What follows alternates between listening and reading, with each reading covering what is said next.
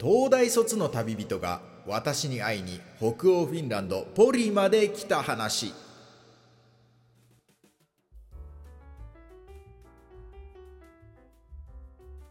ラジオトーク、アップルポッドキャスト、スポティファイでお聞きの皆さん、もう日本の笑いを北欧へという思いのもと、フィンランドで芸人として活動しています、源高木です。また、旅人が来ましたよ。毎週、旅人がですね、このフィンランド、ポリですよ。ね人口8万3000人の観光で来ることはまずない。フィンランド・ポリまでですね、毎週日本人の旅人が来てくれています。私に会うために来てくれております。で、昨日ですね、10月15日土曜日にですね、会いました。若者。めちゃめちゃ好青年。で、タイトルにも書きましたけどね、東大生なんですよ。まあ、東大卒業、東大卒の男。で、2022年だから、下手、ほやほや。卒業ほやほやなんですね。そんな旅人です。旅人とですね、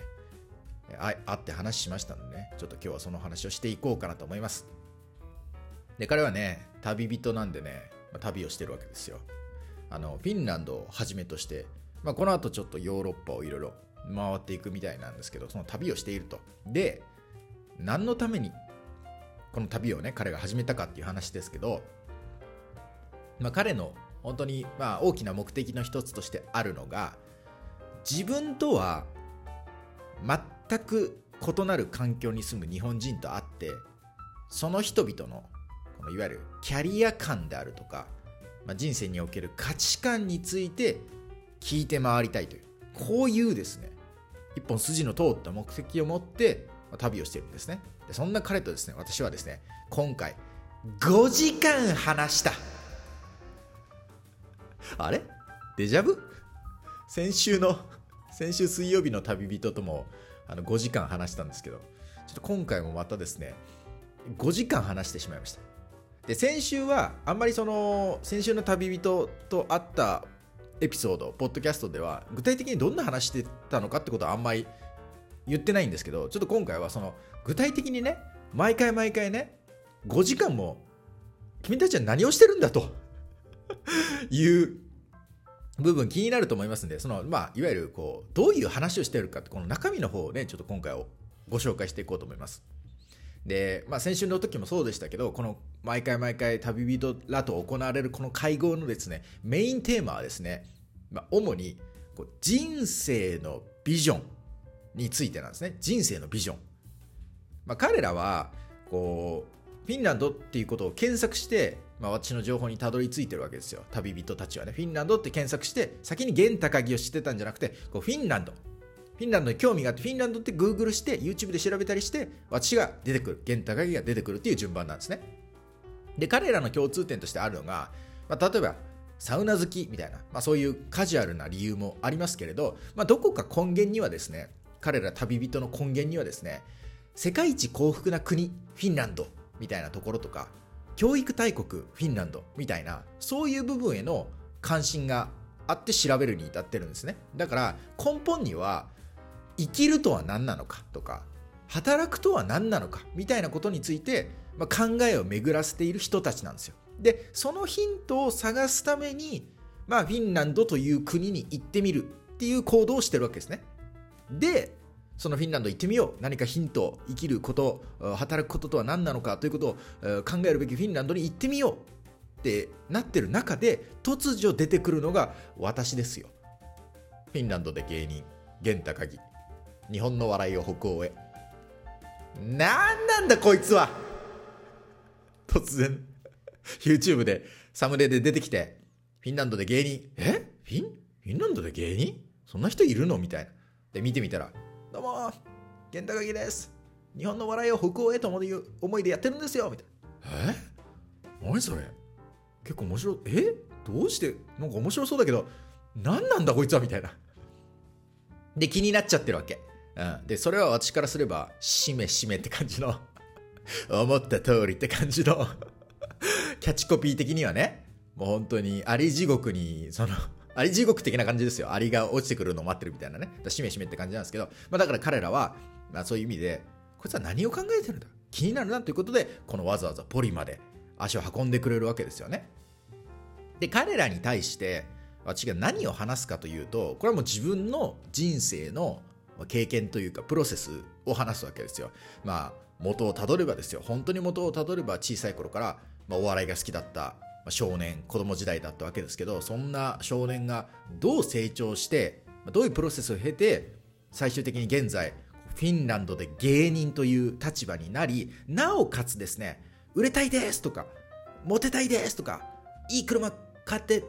いいところに住みたいですとかじゃなくて、日本の笑いを北欧へみたいな。なんか、え？なんか面白そうじゃない？みたいな、このビジョンをどういうプロセスで抱いたのか。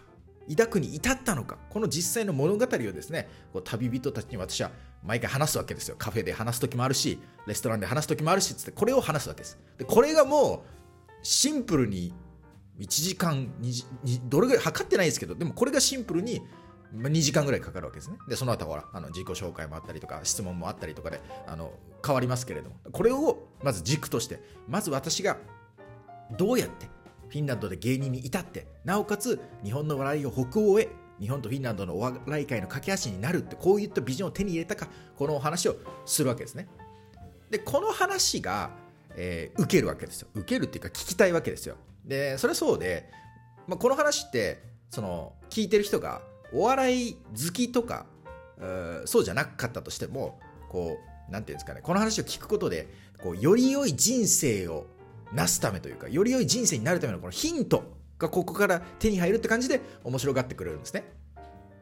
で、それで結構まあ5時間ぐらい話すわけですから楽しんで聞いてくれるわけですよ。え、これってどうなんですか？ここはどういうことでこうなったんですか？って、もうお二人ともね、質問たくさんくれましたよ。で、面白がってくれるんですよ。で、その面白がってくれるのは、私は客観的に、それそうだろう。それは面白いだろうって思うんですよ。なぜならば、まあ、自分で言ってますけど、客観的に見てね、面白い話だと思うんですよ。なぜ、なぜならば、だって俺は本当に真顔でですよ。真顔で人生でこんなに強い使命感を抱いたことないとか、なんか、自分の墓に、もう、そうめん、ツッコミ、いいさ、フィンランドのツッコミの父って刻まれて、死んでったら満足ですね、とか、もうなんか死ぬまでもやることが完全に決まったんですよね、みたいなことを何の迷いもなく確信を持って、だからもう、残りの人生がどれぐらいあるかわからないけど、もうそこまでやることはもう完全に決まってるんです。あとはやるだけなんですとか、マジで言ってるから。で、なんか聞いてたら、確かにそれぐらい人生をかけてやっても良さそうなことだな、それ、みたいな感じのあの納得感もあるから、これがもう聞く人にとっては、おーって感じになるわけですよ。そりゃそうですよね。なんか、こういう話って、やっぱり、なんか俺は売れたいんです。なんか俺はもっと金持ちになりたいんです。みたいな。自分だけのことを言ってる夢とかじゃないじゃないですか。それ、そういう夢って、ああ、頑張りなっつって終わり終わりじゃないですか、その話って。ああ、金持ちになりたいんです。ああ、頑張りな。うん、頑張って頑張ってっつって終わりじゃないですか。で、あとなんか逆に言うとそう、こうすれば儲かりますよみたいな、なんかその自分のための話ではあるけど、なんかその儲かってでどうすんの？みたいな、その手段の話をすごいされてるけど、何のために儲けたいの？みたいな。それだからなんか短絡的な話よりもこのパワーがあると思うんですね。人生のビジョンの話というのは。でしかもそうそう話せる人もいないと思うんですよ。でその東大生の東大卒の子はですねやっぱり周りにやっぱり環境的にちょっといろんな優秀と言われる人いわゆる優秀と言われるような人たちがいろいろいるみたいですけどでやっぱりそういう人たちの話もある種ねなんかテクニック的にはとかスキル的には高かったりするけど聞いててもなんかすごいんだけどなんかまあまあすごいんだけどなんだろうなみたいな。まあもうちょっともうこの話はいいんでご飯でも行きますかみたいなその なんかこの面白いみたいな、やべえみたいな感じにはちょっとならないみたいなことがあったこの東大生の彼ですけど、そんな彼もですね、私の話聞いてたら、これちょっと面白いっすね、めっちゃ勉強になりますわとか言ってて、いや、東大生に勉強になりますってすごくねって感じだけど、でもまあ、あの、そういう感じで喜んでもらってるんです。だからこういう話が聞きたくて、え、彼らはあっちの元まで来てくれるっていうところなんですよね。でもまあ、あの、私も思いますよ。本当にね、これからの時代というのは、まあもう随分前からそうだと思いますけど、こういう人生におけるビジョンとかっていうのが本当に一番重要だと思うんですよ。だってさ、なんか稼いで嬉しいっていう時代はもうあっという間にとっくの昔に終わってるじゃないですか例えば高度経済成長期みたいな時はさなんか一生懸命働いたらさなんか洗濯機がなかった洗濯板だったのが洗濯機になったとかさエアコンがなかったのにエアコンがついたとかさ白黒テレビがカラーテレビになったとかさなんかその一個一個がさ人生の幸福度を爆上げするようなさツールがガンガン生まれてた時代じゃん。それはもう何にも考えなくてもさお金稼いでさそれ買っていけばさ最高だぜってなるじゃん。車もなかったのに車ゲットってもそれ嬉しいでしょ。でもさ今となったらさ大差ないじゃん。例えばさ、電子レンジとかでもさ、まあ、普通の電子レンジなんていくらかで買えるじゃないですか。で、もっといい電子レンジしようっつって、もっといい電子レンジ買ってもさ、なんかヘルシオみたいなさ、なんかちょっと油がちょっと落ちますみたいなさ、どうでもいいよみたいな違いしかないじゃん。ヘルシオのためにもう汗水垂らして働いたんですは、